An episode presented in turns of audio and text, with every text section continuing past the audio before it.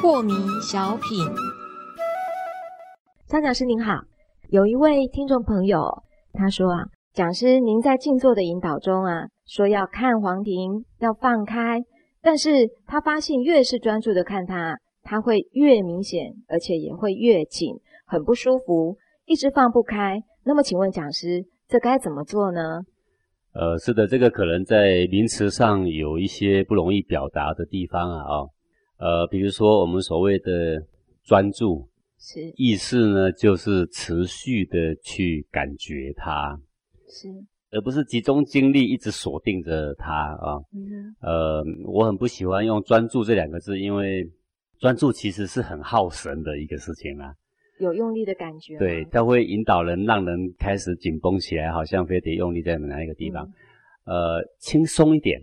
你去感觉它，把注意力放到你的内在去感觉，你的内心就是胸口的这个位置啊。是。那么至于这个放松这两个字呢，也不容易理解，也常常产生误会。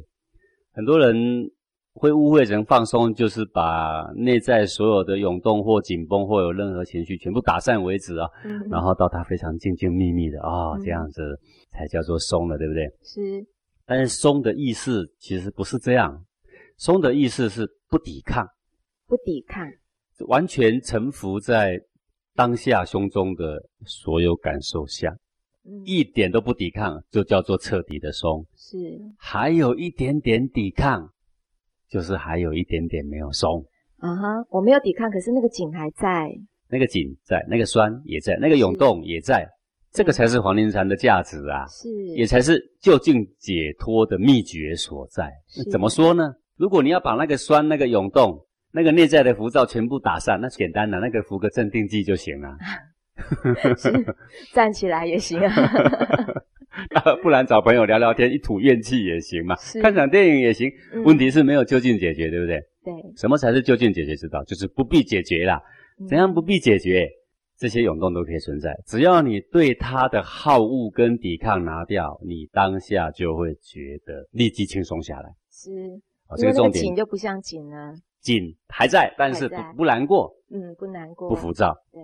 好，那当你对抗一产生的时候呢？莫名的浮躁、焦虑。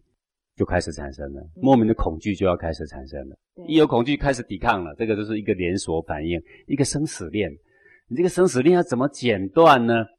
不必要从外境去处理，嗯，好，也不必要去转移、去平复、去安慰，通通不必。是，你只是彻底的专注在内，感觉着你的内在，嗯，完全的接受内在小小的气血的涌动。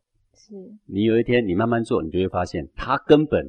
微不足道，啊，对你毫无影响。这个时候呢，就是就近解脱之道。以后呢，即使再怎么酸，再怎么样的紧，再怎么样的浮躁，嗯，对你来讲呢，就像清风一阵，是还会有轻松的笑容啊。对，